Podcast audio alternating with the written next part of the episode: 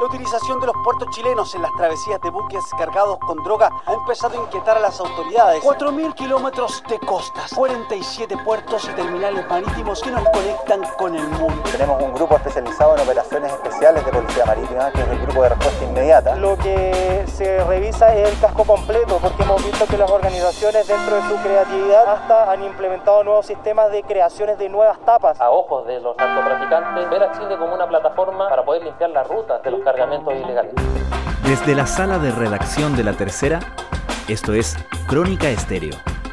Cada historia tiene un sonido. Soy Francisco Aravena. Bienvenidos.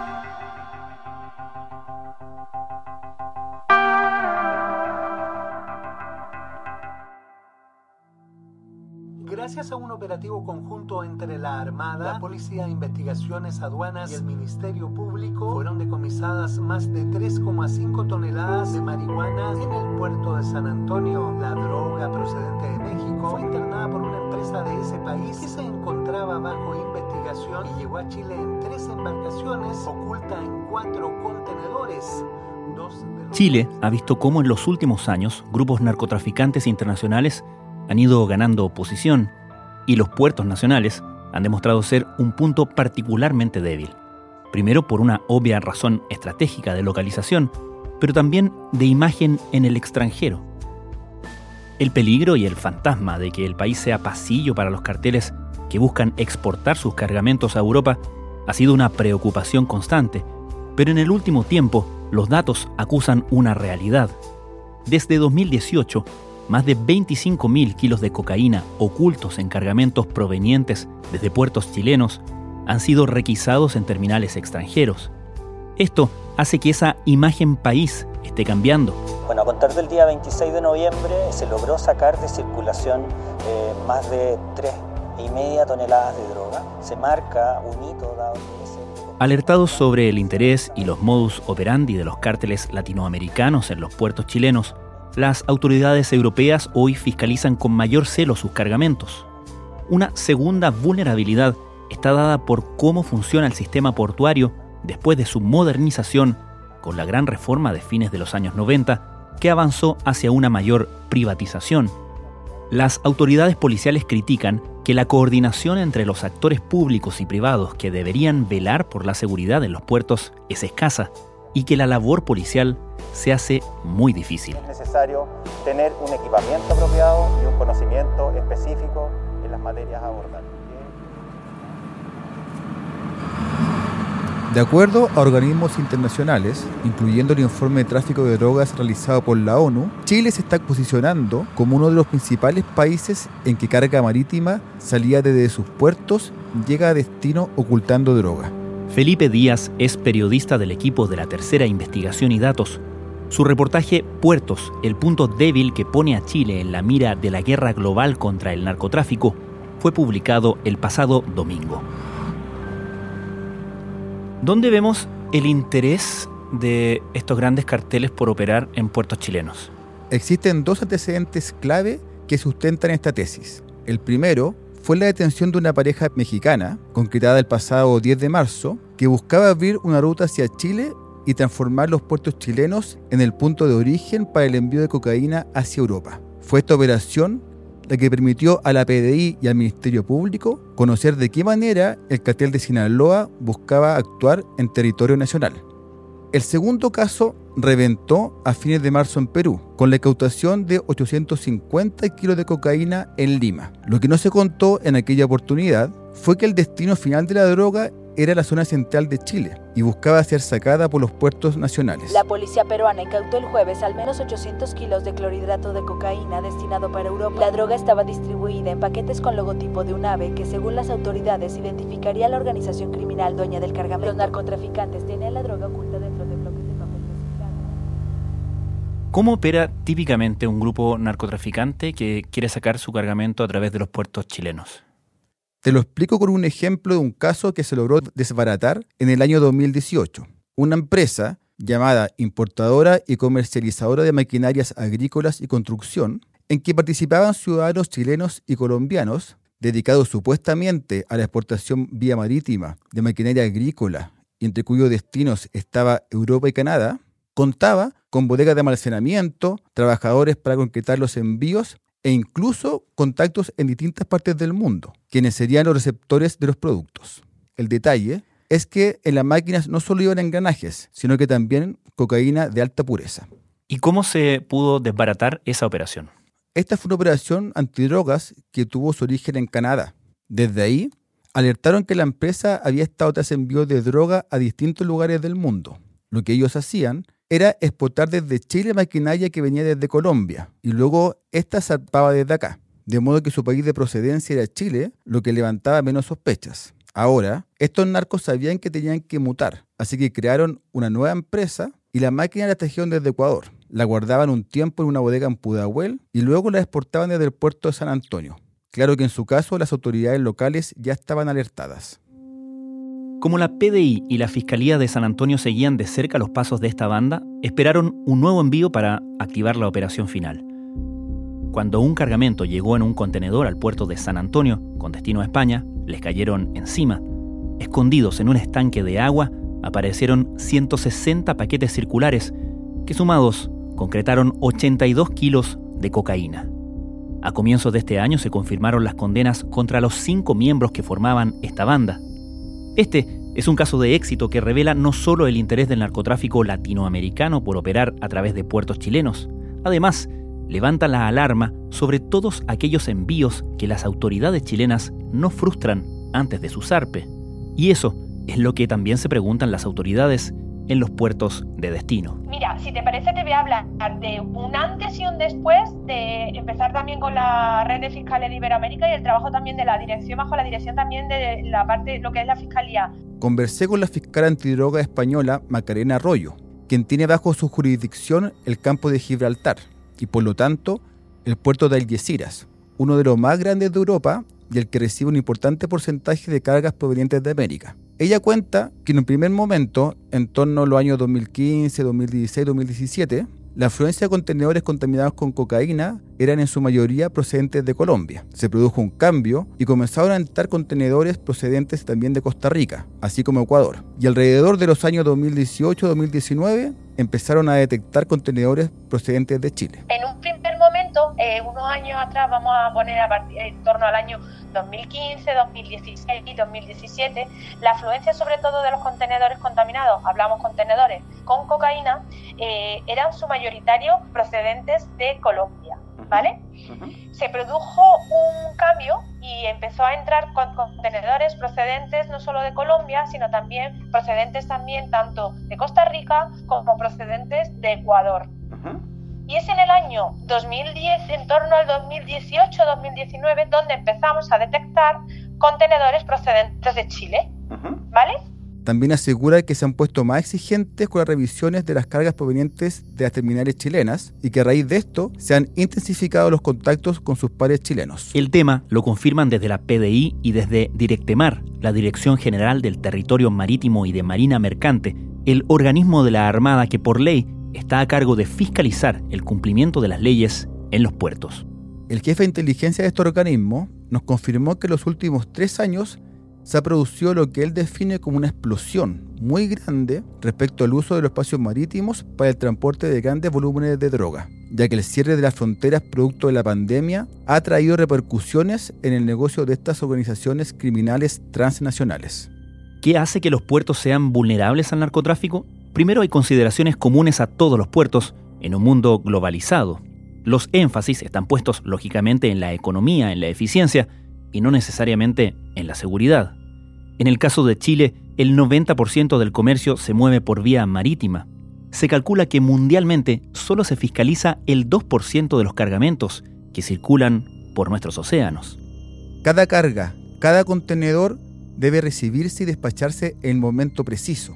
Cada minuto que el barco se encuentra en el puerto es un costo mayor para la empresa. Por lo tanto, las demoras por razones de seguridad o las que sean son poco deseables. Según varios observadores, es justamente esto lo que las bandas de narcotraficantes aprovechan para exportar cocaína de alta pureza a distintos rincones del mundo. Pero hay otro asunto que tiene que ver con el sistema portuario chileno que fue reformado a fines de los 90 en el gobierno de Eduardo Frei Ruiz Tagle. Eran los años en que Chile se estaba insertando con fuerza en la economía global y los puertos requerían de una modernización importante. Se terminó con la empresa portuaria de Chile, la Emporchi, y se creó un nuevo sistema de explotación marítimo portuario aduanero. La portuaria estatal fue sucedida por la empresa portuaria de Valparaíso, que esta es la continuadora legal, y se crearon varias otras empresas portuarias regionales. Entre medio, también empiezan a aparecer algunos puertos privados. El sistema ha generado la existencia de 10 empresas portuarias y 15 puertos privados de uso público. Se ha decidido San Antonio, lo cual a la quinta región le, va a significar eh, aumentar su potencial y como usted muy bien dice, nos abre más las puertas con más económico hacia la región del Asia-Pacífico, que es la, región que va creciendo más eh, a nivel mundial. Todo esto ha generado una compartimentación del sistema que ha hecho difícil coordinar asuntos claves donde se requiere de una autoridad central, como la lucha contra el narcotráfico. Hace poco, la Cámara de Diputados constituyó una comisión investigadora dedicada a analizar los 20 años de la reforma portuaria en Chile. Entre sus conclusiones, critican que no existe una autoridad portuaria que ordene y norme todos los eslabones del sistema. Aunque el trabajo de esa comisión no estaba relacionada con el narcotráfico, ese es un punto en el que varios actores del sistema coinciden al señalar las razones por las cuales los puertos chilenos son vulnerables a la acción de grupos como los cárteles de droga. Gran parte del problema tiene que ver con la pregunta de quién está a cargo de controlar que no se embarquen sustancias ilícitas. Bueno, no es la policía. Si no es por una diligencia puntual, ni carabineros ni la PDI pisan las terminales. Esto ocurre al menos en los casos de tráfico de drogas o contrabando. Y los fiscales, por su lado, tienen que pedir permisos especiales para ingresar a estos lugares. Nosotros tuvimos un estudio que realizamos en conjunto con el Servicio de Aduana en su área de persecución y fiscalización de drogas a nivel nacional. El director de la unidad especializada en tráfico ilícito de estupefacientes de la Fiscalía Nacional, Luis Toledo, tiene una mirada crítica respecto al modelo portuario chileno en el área de prevención de delitos. Él apunta a que toda separación de funciones constituye una desventaja. Todas las bandas criminales funcionan con teléfonos, ya sea con llamados de WhatsApp o lo que fuera, pero su coordinación es muy rápida y muy eficiente, porque además hay mucho dinero de por medio. Él hace hincapié en que la separación de funciones constituye una desventaja en la investigación. Hay agentes incumbentes o instituciones incumbentes que son absolutamente necesarias para el control adentro del tráfico de drogas o de contrabando de mercancías en general, como lo, es aduana en esta materia, tanto a nivel portuario o aeroportuario, como lo es la Policía de Investigaciones y en este caso eh, eh, una de las policías eh, que operan al efecto es la Policía Marítima a través de Directemar. Por su parte, el prefecto de la PDI, Alex Schwarzenberg, dice que es difícil hacer rastreos a las cargas, asegura que el intercambio de información y el trabajo entre agencias es vital para poder lograr ser eficientes y eficaces en el análisis de información, que es lo que al final permite perfilar algún cargamento que sea de riesgo. Los elementos que hemos detectado nosotros van desde, por ejemplo, métodos de ocultamiento muy, eh, muy rebuscados, otros no tanto, pero de difícil acceso, muy rebuscados tales como... Eh, la responsabilidad entonces recae en la empresa privada, que contrata seguridad de manera particular. El gran problema, apunta el fiscal Toledo, es que la seguridad privada de los puertos está más enfocada en evitar robos al interior del puerto o evitar atentados, pero no tanto a fiscalizar lo que entra o sale. El fiscal Toledo dice que esto no ocurre en otras latitudes. Asegura que no sucede en Estados Unidos porque hay seguridad oficial. No sucede en el puerto del Callao, en Perú, porque dentro está la Didandro, está la Policía Nacional y están incluso en colaboración con organismos internacionales, como es la DEA. Ocurre lo mismo en Colombia y en España. En este último país está la Guardia Civil con la Fiscalía para los procedimientos internos. El jefe de inteligencia de Directemar lo confirma. Él cuenta que son la única policía marítima que son la excepción de otros países de Sudamérica, porque gran parte de las otras marinas no tienen facultad de policías. Creemos que estos últimos tres años, tres, cuatro años, eh, ha habido una, explosión súper grande con respecto al, uso de los espacios marítimos para el transporte de grandes volúmenes de carga, volúmenes de droga. Eh, Directemar también debe autorizar las operaciones de las compañías de seguridad privada en las terminales. ¿Y quiénes son ¿Esos guardias privados? Conversamos con Aldo Vidal, un general en retiro de carabineros y vocero de ACEBA, que es la agrupación de empresas de seguridad privada. Él dice que las exigencias en los puertos son las mismas que para prestar seguridad en un centro comercial. Indica que las características de los guardias, la forma en que van a desarrollar su trabajo, el perfil que deben tener es el mismo en términos de exigencia, tanto para un centro comercial que para un puerto. Además, de acuerdo a informes emitidos por el Ministerio Público, esto implica otro factor de riesgo, de que los guardias privados pueden ser más susceptibles de corrupción que la policía estatal.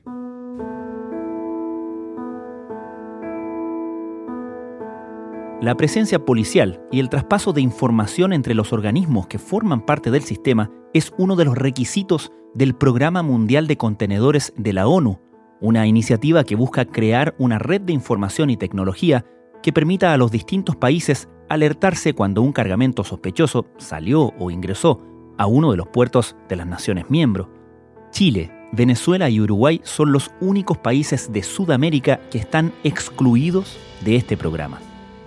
Hace cinco años, el Ministerio Público intentó hacer una mesa de trabajo para que el país pudiera sumarse al programa. Algunos de los miembros de la instancia aseguran que las diferencias pudieron más y que el intento quedó frustrado.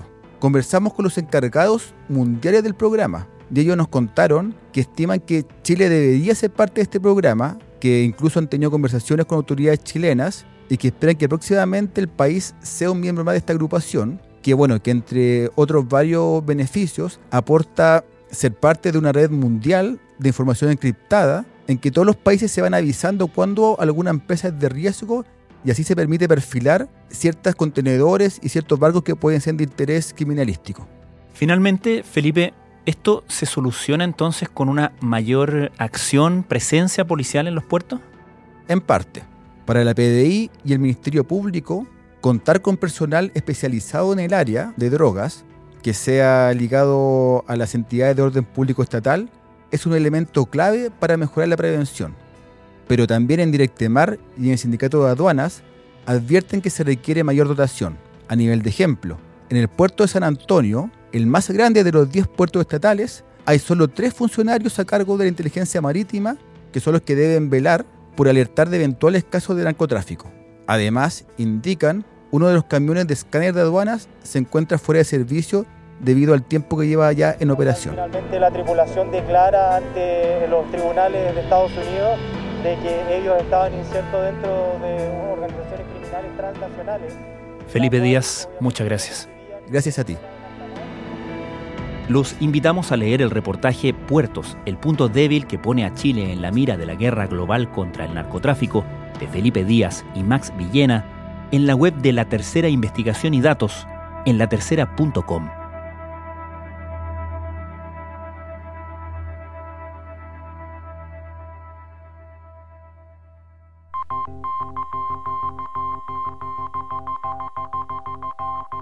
Crónica Estéreo es un podcast de La Tercera. La producción es de Rodrigo Álvarez y la edición de quien les habla, Francisco Aravena. La postproducción de audio es de Michel Pobletti. Nuestro tema principal es Hawaiian Silky de Sola Rosa, gentileza de Way Up Records. Nos encontramos pronto en una nueva edición de Crónica Estéreo.